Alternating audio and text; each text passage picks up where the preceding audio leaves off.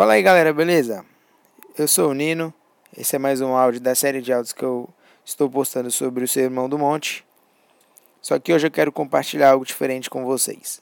Fui convidado para estar pregando em uma, na igreja onde eu congrego.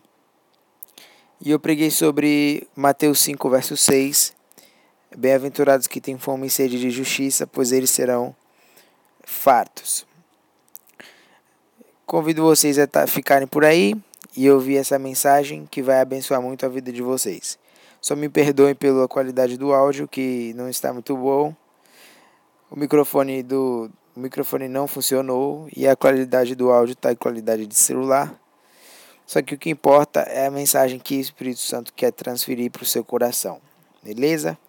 Fique por aí e aproveite essa mensagem em nome de Jesus. Deus abençoe você.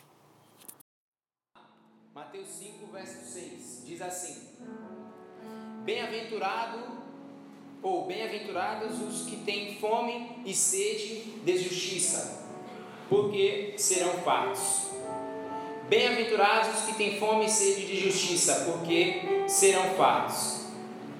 Amém. Glória a Deus. Querido, é, essa passagem está em Mateus 5, verso 6. E todos nós sabemos que essa, é, esse capítulo 5, capítulo 6, capítulo 7 são os capítulos em que Jesus separou para explicar aquilo que é a vontade dele, a ética do reino dele, se é que posso dizer assim. Ele separou para dizer para aquele povo e para todos que lêem, que seguem ele, é, o sermão que ele leva como ética do reino. A sua, a sua vontade, os seus desejos, ele separou para fazer, ou melhor, para falar em Mateus 5, 6 e 7. Bom, e nesses capítulos, querido, ele vai desenrolar a, a, vontade dele, aquilo que nós devemos fazer. Nós, como cristãos, nós, como cristãos, como servos, ele vai falar nesse, nesses capítulos. Mas quem eram aquelas pessoas que estavam vindo a Jesus? Em Mateus 4, verso 25, vai dizer que existia uma multidão para ouvir Jesus. Uma multidão que seguia a Jesus. Uma multidão admirada com o ministério de Jesus. Uma multidão que havia levado a Jesus vários enfermos para curá-lo, a multidão que estava ali para ouvi-lo é, ensinar a, aquilo que ele queria ensinar. Quando a gente lê o capítulo 5, querido, é, esse sermão do monte a gente costuma pensar que ele foi bem no começo do ministério de Jesus. A gente costuma pensar que logo quando Jesus foi batizado, foi levado para o deserto saiu dali, ele foi, reuniu seus discípulos e ensinou o sermão do monte. Não foi bem assim. Segundo alguns historiadores, eles dizem que esse Sermão do Monte foi dito aproximadamente um ano e meio ou um ano e alguns meses depois de Jesus ser batizado nas águas. Então, por isso que aqui a Bíblia diz que ele estava famoso. Por isso que a Bíblia diz que a fama dele decorria por diversos lugares, inclusive na Síria e em Decápolis. Onde eram esses lugares? A Síria era outro país. Israel é um país, a Síria era outro país. Decápolis eram dez regiões fora ou quase fora de Israel. Então, como que a notícia de que havia um, um profeta em Israel é, ia, se, ia se espalhar tão rápido para outro país? É, naquela época se não havia mídia, não havia internet, não havia rede social, não havia televisão, não havia nada. Era impossível. Em meses, a notícia de que havia um profeta fazendo e acontecendo em Israel pudesse ir à Síria, por exemplo, pudesse ir à Argentina. Seria quase impossível. Então, mais ou menos um ano e meio, Jesus demorou para dizer esse sermão. Nesse tempo, uma multidão de pessoas estavam seguindo a Jesus. Uma multidão de pessoas estavam seguindo aquele homem que estava curando, estava libertando, estava é, é curando, estava fazendo inúmeras, inúmeros milagres, inúmeras maravilhas. Ou seja, aquelas pessoas estavam mais ou menos é, umas 5 a 10 mil pessoas, se é que eu posso é, dizer assim, para ouvir Jesus falar.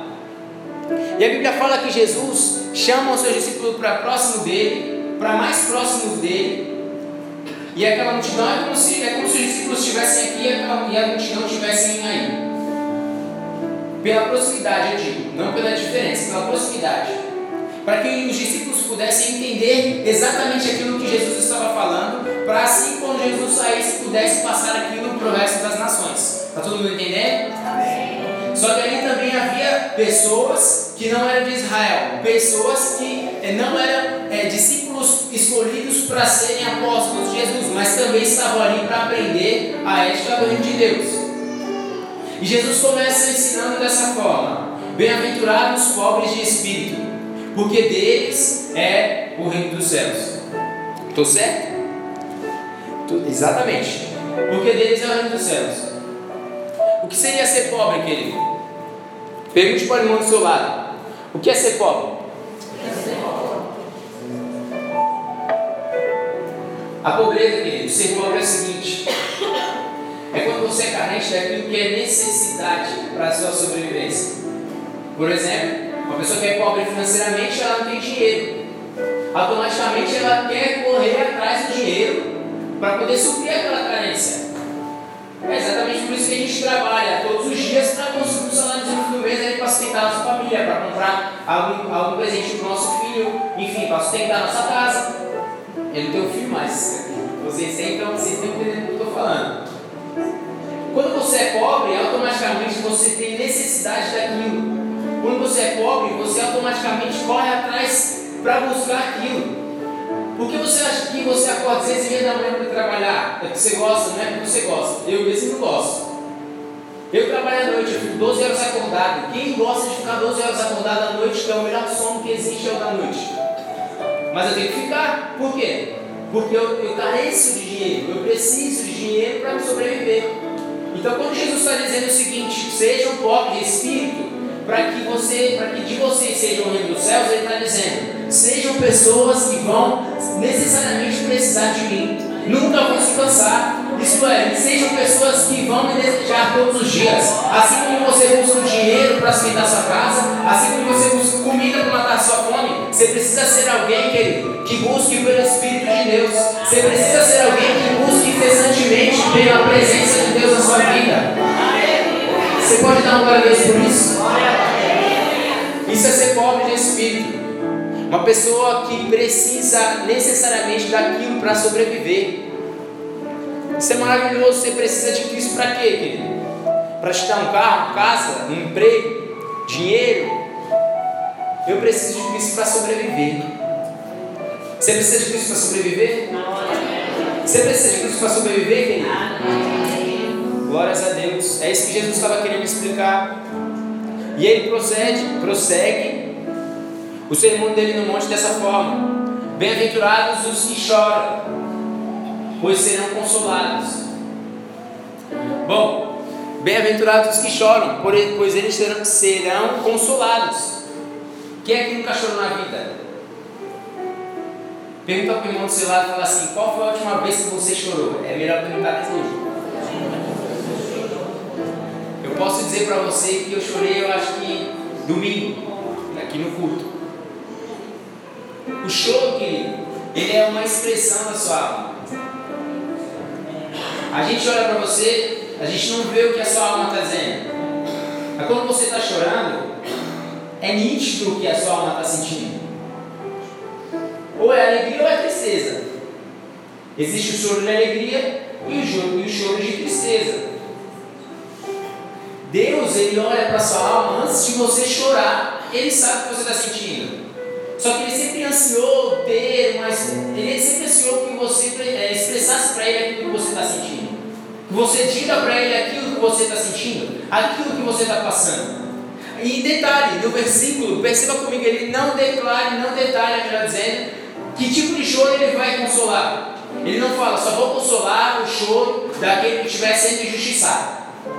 Só vou consolar o choro daquele que estiver, estiver sendo é, maltratado, que estiver sendo violentado. Não, não fala. Ele fala: todos que, que choram serão consolados. Bem-aventurados os que choram, pois eles serão consolados. Enfim, aqui ele está dizendo para pessoas que não são judias, não judeus. Ele está dizendo para pessoas que são de fora de Israel. Ele está dizendo para pessoas que não eram judeus na época. E ele está dizendo para elas que não faziam parte do povo de Deus ainda. Que se elas chorassem, elas seriam consoladas e consoladas. Então você imagina quando uma pessoa que é povo de Deus, que é escolhida por Deus, chorar. Você não entendeu ainda? Eu vou dizer novamente. Imagina você chorando, querido. Imagina você chorando para Deus. Imagina você expressando para Deus aquilo que está acontecendo na sua alma, quero convidar você, querido, a começar a chorar para Deus, a começar a liberar o que está dentro do seu coração para Deus. Porque o choro preso, querido, ele causa doença. É doença de alma, doença físico, ele causa doença. Mas o choro, é expressado a Deus, ele automaticamente, o seu espírito consola aquele que chora. O Espírito de Deus responde o choro daquele que chora. O Espírito daquele que chora. O Espírito de Deus, querido, consola. Se você crê nessa palavra, levante a sua mão para adorar a Deus. Porque esse Espírito vai estar aqui essa noite para te consolar, para te preencher, para te renovar, para te restaurar. Você pode adorar a Deus? Aleluia! Glórias a Deus! Aleluia, Jesus! Jesus ele vai dar seguimento, querido, ao sermão dele dessa forma. Bem-aventurados os mansos. Ou talvez algumas traduções os humildes, mas eu prefiro ficar com os mansos. Pois eles herdaram a terra. E, e esse versículo ele me chama a atenção. Por quê? Porque existe um homem manso na Bíblia que não herdou a terra. Existia um homem manso na Bíblia que ele não herdou a terra. E ele era muito manso. E aí agora eu peço ajuda para abrir para mim aí. Números, números 12. Em números 12, 3. Você vai ler comigo. Números 12, 3 vai dizer que Moisés era muito manso. Ele não era manso, ele era muito manso. A Bíblia diz o seguinte: Ora, Moisés era um homem muito manso, que todos os homens que havia sobre a terra. E Moisés não herdou a terra de Canaã. Mas como assim? A Bíblia, Jesus não disse que vai herdar a terra aquele que é manso? Por que, que Moisés, que é o maior manso de toda a terra, não herdou a terra? Porque existe uma diferença, querido, entre a terra que Jesus está preparando para a gente e a terra que está preparada aqui neste lugar para a gente.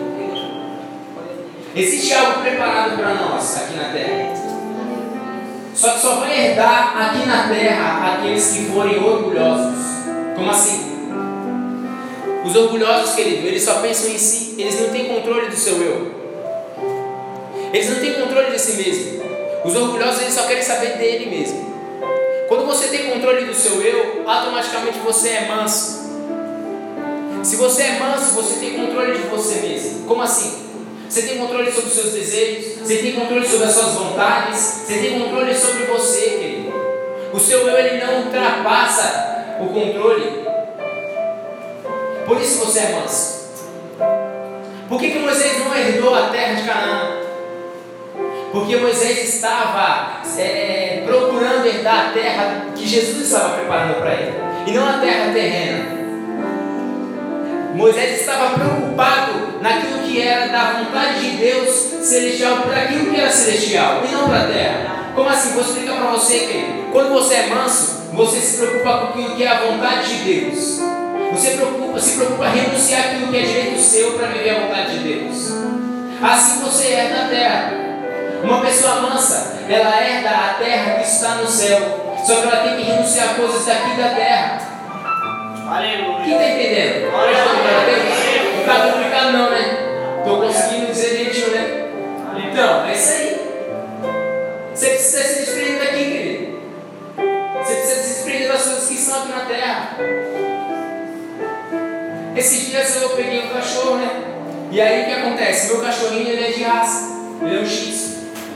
Só que, eu, só que acontece, ele viu, ele viu seu documento de pedigree. E a minha irmã, e a, e a minha irmã entende bastante disso, porque ela trabalha com boi idoso e tal. Ele entende bastante, ela falou um monte pra mim. Porque ele viu o seu pedigree. E o que, que é isso? Pedigree é um certificado que, que diz que ele é realmente X, original. Realmente de raça original. E o que acontece? Se eu for cruzar ele com uma fêmea, eu não vou poder vender os cachorros. Eu não vou poder vender os cachorros. Mas eu falei para ela, a minha preocupação não é ter o cachorro. A minha preocupação, minha preocupação é ter um cachorro. Por mais que eu tenha direito de ele, Eu não quero. Eu só quero ter um cachorro. É meu direito, é meu direito. Eu sei que é meu direito. Só que eu me desprendi do meu direito, por quê? Porque eu sou manso, querido. Eu procuro ser manso. Sou não, eu procuro ser manso. Porque quando você procura ser manso, você se desprende das coisas que estão aqui na terra. Ou seja, eu teria que ir até a mulher que eu peguei o cachorro para brigar com ela e pedir, exigir um documento certificando que o cachorro era realmente isso. Não precisa disso. Porque o meu intuito era só ter um cachorro, não era vender o filhote dele. Estão entendendo o que é ser manso? Quando você é manso, você, é, você se abstém dos seus direitos, querido, para aquilo que é do céu. Porque quando você se preocupa com aquilo que é do céu, as coisas terrenas não fazem diferença na sua vida. Quando você é manso, querido, você é da terra. Mas não se preocupe que aqui embaixo não seja orgulhoso. Se mantenha controlando o seu eu. Amém? Quem está entendendo? Pode dar uma glória a Deus? Glória a Deus, vou dar continuidade da mensagem. Jesus ele vai ensinando, querido. E ele vai dizer inúmeras outras bem-aventuranças. Inúmeras não, algumas. Ele vai dizer aqui: bem-aventurados são os misericordiosos, porque obterão misericórdia. O que é ser misericordioso? Ser misericordioso, querido, é você olhar para a pessoa que te ofendeu e você ter o direito de julgá-la e perdoá-la. É você olhar para aquele que te frustrou e você exigir dele que ele te peça perdão e ao invés disso você pedir perdão. Isso é ser misericordioso. Se você for misericordioso, a Bíblia diz que você obterá a misericórdia de Deus. O que é ter misericórdia de Deus, querido? Quando Deus olhar para você, Ele vai se basear na forma que você olha para aquele que te ofendeu e te perdoa. Mas se você olha para aquele que te ofendeu, te frustrou e julga ele, automaticamente Deus vai olhar para você e vai te julgar. Estão entendendo? Por isso, querido, seja alguém misericordioso. Olhe para o seu irmão que, que te ofendeu, te frustrou, te, te é, maltratou, sei lá, alguma coisa que ele fez que te ofendeu. Ao invés de você exigir dele o perdão, não, não vou pedir perdão, não, ele tem que pedir perdão. Peça perdão a você, seja misericordioso, libere a sua alma para que é da vontade de Deus. Querido. Pare de acumular na sua alma aquilo que é da vontade do seu eu. Quem está entendendo? Está dando mais aqui, você está entendendo, tá? E eu vou chegar aqui agora onde eu quero chegar. Bem-aventurado os que têm fome e sede de justiça, porque deles, ou melhor, porque eles serão fartos. Bom, porque eles têm fome e sede de justiça. Quem, quem estuda a pedagogia como eu e Adri Catar sabe, dentro da pedagogia existe uma área chamada didática. Didática é a forma que você usa para ensinar. Você usa de uma didática para ensinar certa coisa, certo assunto para alguém. Por exemplo, se eu ensinar, se eu não entendo nada de som, o Rafael para me ensinar a mexer no som, ele, ele vai usar de uma didática para me ensinar. Jesus, para ensinar aquele povo nesse versículo o que era justiça, ele usou de metáfora. Metáfora é um método que você usa didático para ensinar alguém. Estão entendendo? Que é metáfora? Metáfora é quando você pega uma figura de linguagem e usa de exemplo para explicar alguma coisa. Aqui Jesus falou o seguinte: Bem-aventurados os que têm fome e sede de justiça. Obviamente, quem vai, quem vai querer comer justiça? Ninguém, nem beber, certo? Então ele usou de uma metáfora para quê? Para que as pessoas entendessem o que ele estava querendo dizer.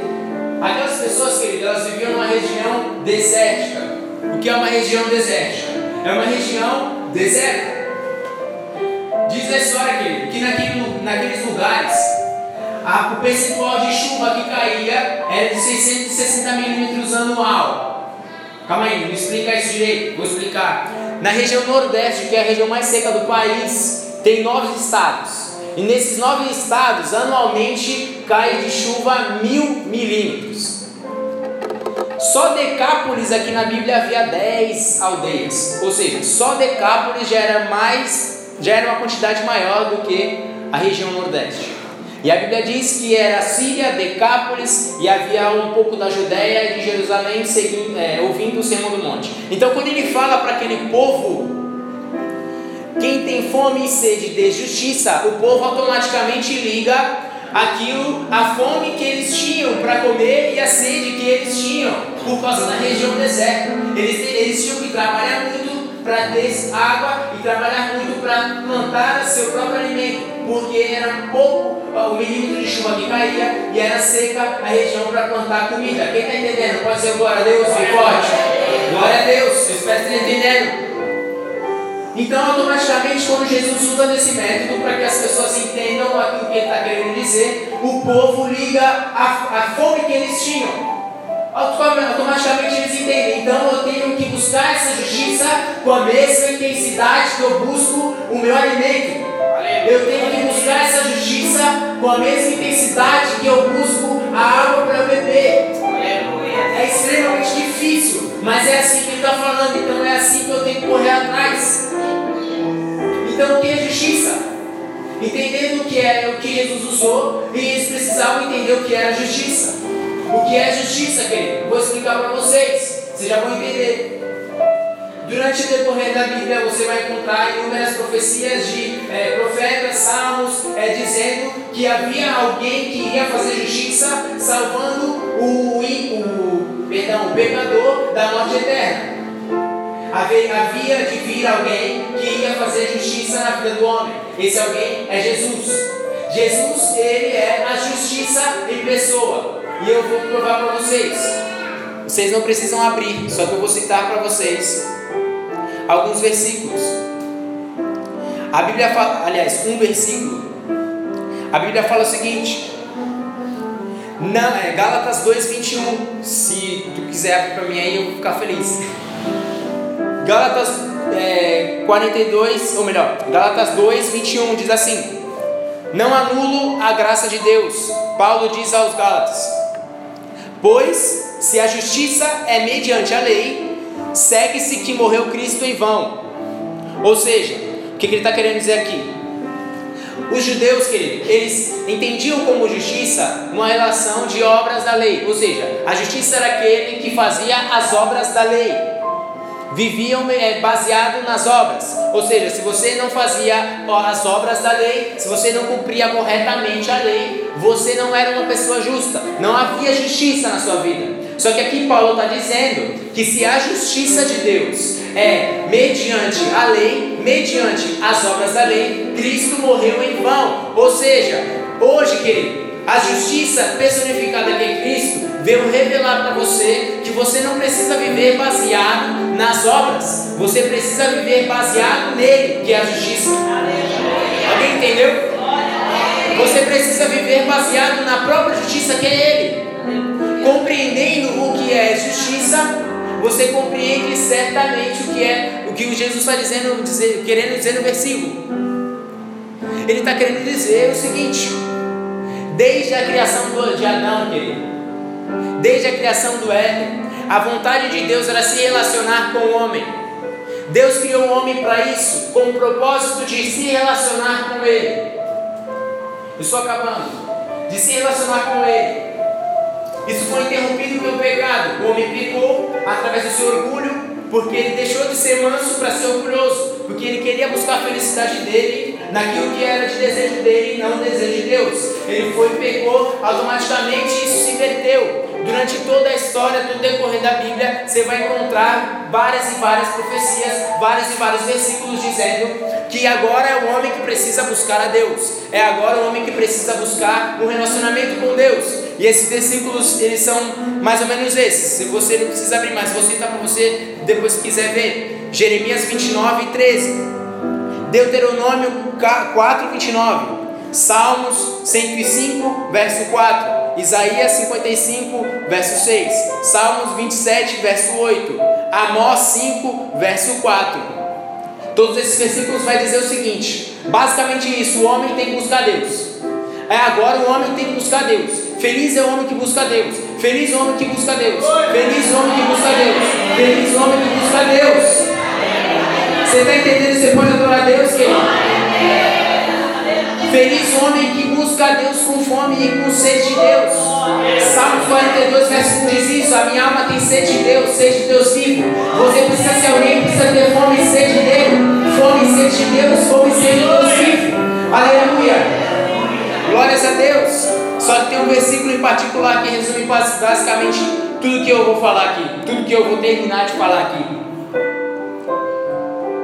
É, segundo Crônica 7,14, que vai dizer: E se o meu povo que se chama pelo meu nome se humilhar e orar e buscar a minha face e se converter dos seus maus caminhos, então eu virei do céu e perdoarei os seus pecados e sararei a sua terra. Você pode dar um glória a Deus bem forte para Deus, aleluia. Glórias a Deus. Relacionamento com Deus, querido. Buscar o Deus vivo, ter sede e fome de Deus. Está faltando isso hoje na nossa vida. Deus só quer isso, querido. Deus só quer um secretinho ali na sua casa com Ele. Deus ele só quer um espaço seu com Ele na sua casa. Qual é o espaço da sua casa que você separa para dar, é, dar o secreto da sua vida para Deus? Qual é o espaço que você separa? Deus está buscando esse espaço. Será que Ele encontrou na sua casa? Será que Deus já encontrou o espaço que você separa para Ele? Existe um espaço na sua casa que a Bíblia fala que é aposento que você não é necessariamente o seu quarto, é um, um lugar onde você separa para Deus e fala: aqui eu vou revelar para Deus o meu segredo. Existe esse espaço na sua casa? Sinergia você tem que começar a ter, querido. Mas existem coisas que infelizmente atrapalham o relacionamento com Deus. Ou melhor, querem nos atrapalhar. O relacionamento com Deus, querido ele é extremamente importante para a nossa vida. Só que existem coisas que nos atrapalham de mantê-lo, tipo provações, dificuldade, problemas, tribulações, frustrações. É tudo a mesma coisa, só palavras diferentes. Só que se você é uma pessoa que já entregou a sua vida para Deus e que estabelece a sua vida na vontade de Deus e Ele é o Senhor da sua vida, eu vou dizer para você que tudo que você passa é proporcionado por Deus. E que tudo que, você, tudo que é proporcionado por Deus é Deus. Por isso, se você está aqui essa noite e você está vivendo provações, frustrações, dificuldade, eu quero dizer para você que é o próprio Deus que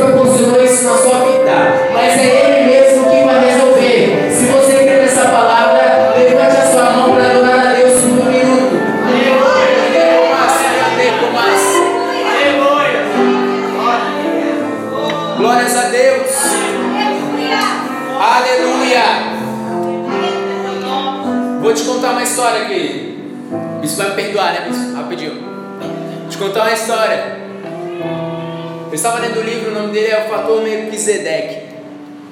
Foi um, é um dos melhores livros que eu, que eu já li. É um missionário chamado John Richards, que ele, ele faz o seguinte: ele escreve sobre é, missões que ele já fez. E uma delas, um, um deles, um dos livros, é, ele conta é, 25 histórias de culturas diferentes que o Evangelho entrou e não mudou a cultura. Deu para entender? O Evangelho entrou numa cultura estranha, diferente, exótica, sei lá, mas ele não mudou a cultura daquele lugar. Só que o Evangelho de Deus entrou ali e reinou ali. E um, uma das, das, um dos lugares, um dos povos, é, se chama Embaca, não precisa gravar. Fica no, na, na República Central Africana. Esse povo, querido, era um povo que chamava, chama Deus de couro. Mas o que, que, que, que quer dizer isso? Vou explicar para você, vou resumir. Esse povo, querido, viviam hábitos semelhantes ao nosso em relação a Deus. Porque o Deus deles é o mesmo Deus que o nosso, só o nome é diferente. A cultura deles é diferente, mas os hábitos são semelhantes. Por exemplo, eles batizavam, eles oravam na vida das pessoas, só que existe um, é, um típico é, hábito deles que são diferentes e para mim são, e para mim é maravilhoso. E eu apliquei dentro dessa mensagem. Qual é? Quando eles estavam andando por um certo caminho e havia uma pedra no meio, uma pedra assim em algum lugar, e eles tropeçavam na pedra, automaticamente eles paravam, olhavam para a pedra, ungiam a pedra com óleo e falavam assim: Me fala, pedra, você é para minha proteção ou é para minha morte? Isso aqui é demais. Eles olhavam para a pedra, gente. Não era para a dificuldade, era literalmente para a pedra. E eles falavam para a pedra: Me fala, pedra. Você é para minha proteção ou para minha morte? Porque existem dois tipos de problemas: aquele que é para sua proteção e aquele que é para sua morte.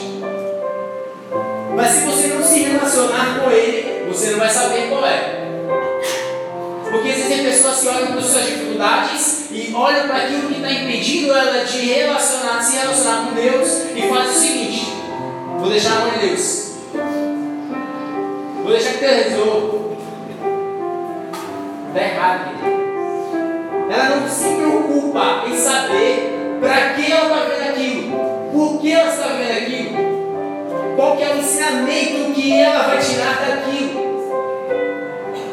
Isso é para proteção. Porque quando você pergunta para o seu problema, quando você pergunta para a sua frustração, por que você está vivendo aquilo, Deus vai te responder. É automático. Deus te responde. Por que você está vivendo aquilo? Responde se aquilo é para quem você está vivendo aquilo, para onde vai ser o ensinamento daquilo, e automaticamente você vai amadurecer. Porque esse livro diz que eles perguntavam para a pedra para saber o porquê que eles por estavam vivendo aquilo, para ser respondido. E assim não tropeçar mais aquela pedra.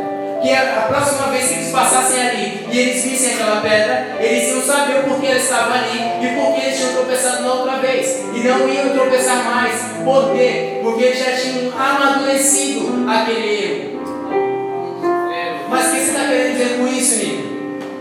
Eu estou querendo dizer para você, querido, que se você não se relacionar com o seu problema, se você não ungir a sua pedra, você não vai ser, não vai sair desse problema. Deus não vai resolver a sua frustração, não vai te curar. Deus não vai resolver a sua dificuldade.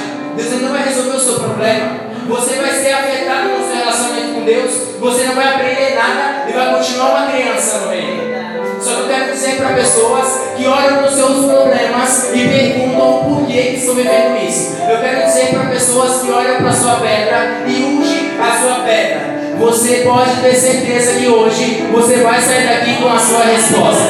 Você vai sair daqui com o seu problema resolvido. Você vai sair daqui com a direção que você precisa para resolver esse problema em nome de Jesus. Se você quer levanta sua mão, adore a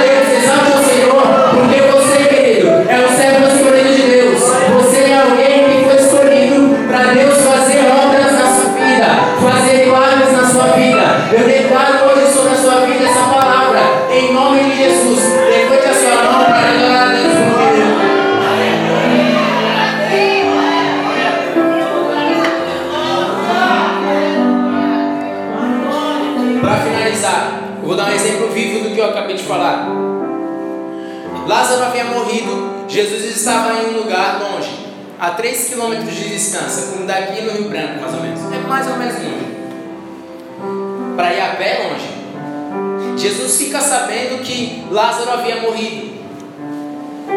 Marta e Maria enviam pessoas para avisá-lo. Jesus ouve que Lázaro está morto. Automaticamente, ele diz: Essa enfermidade não é para a morte, mas é para que se manifeste nele a glória de Deus. Você não ainda? Essa enfermidade não é para a morte, ou seja, esta pedra não é para a morte, mas é para a proteção. Como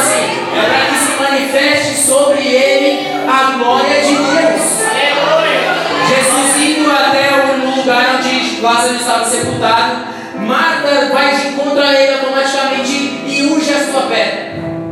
Como assim?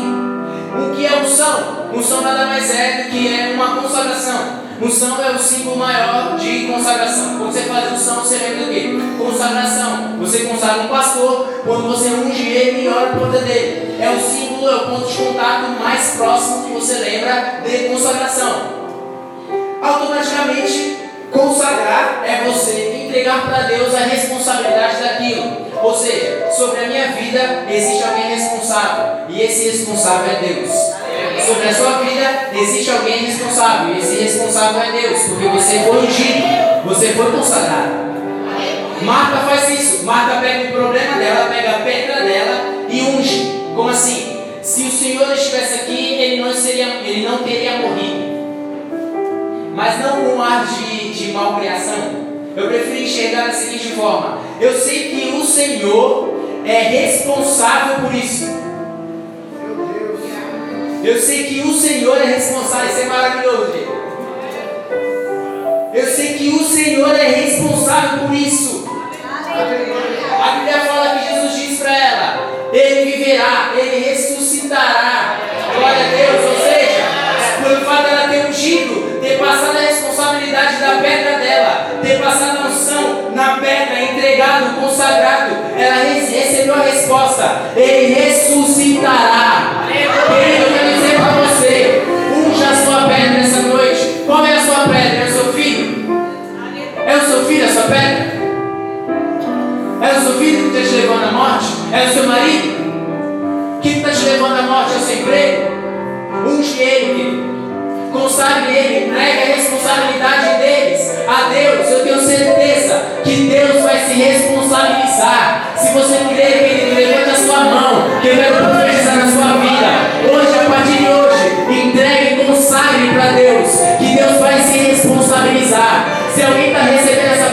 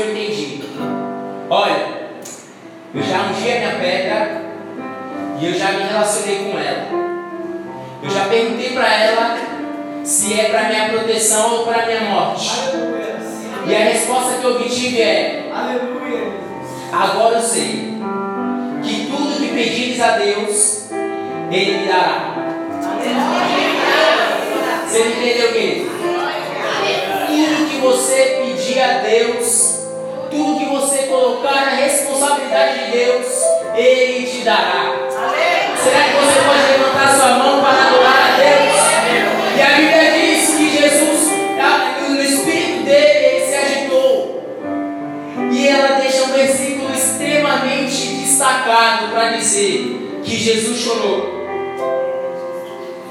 Que Jesus chorou. Por quê? Porque tudo que elas tinham que fazer, elas fizeram. Elas ungiram a pedra delas, elas colocaram a pedra delas na mão de Deus, elas consagraram, elas se relacionaram com ela e a entregaram na mão de Jesus.